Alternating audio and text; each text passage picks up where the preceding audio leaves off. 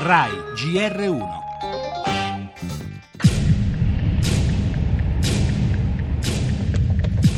Alle 3.20 del mattino del 26 aprile 1986, il mondo intero si trovava sull'orlo del peggiore disastro nucleare della storia. Il reattore numero 4 della centrale nucleare di Chernobyl, nell'Unione Sovietica, stava per esplodere.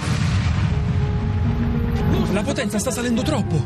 Dobbiamo azionare il sistema di emergenza.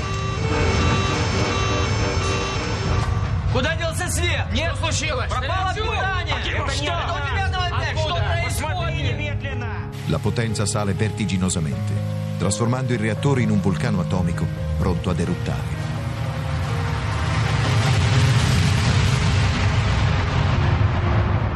Буквально там через э, пару секунд Pochi secondi dopo la prima esplosione sentimmo un secondo enorme scoppio.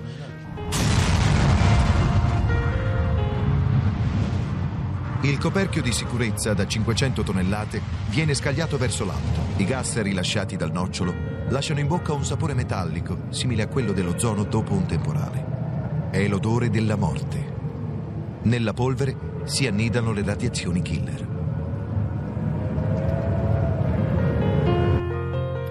Furono i tecnici di una centrale nucleare svedese a più di mille chilometri da Chernobyl a notare un aumento della radioattività nell'aria e sul terreno e a dare l'allarme.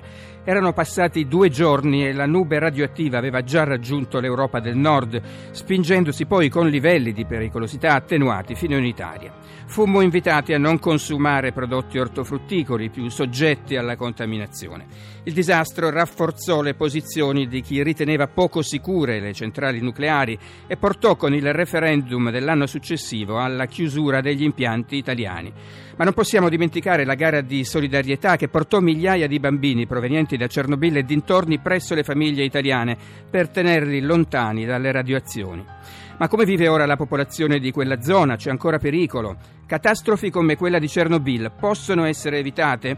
A queste e ad altre domande proverà a rispondere lo speciale di Radio 1 in onda subito dopo questo giornale. E nel GR1 anche la risposta dell'Italia alla richiesta d'aiuto del premier libico, aiutateci a difendere i pozzi di petrolio dall'ISIS, ha detto Serraj, serve un atto formale, osserva Renzi. E dal vertice di Hannover sulla questione immigrazione l'Italia incassa il via libera degli Stati Uniti al rafforzamento della Nato nel Mediterraneo.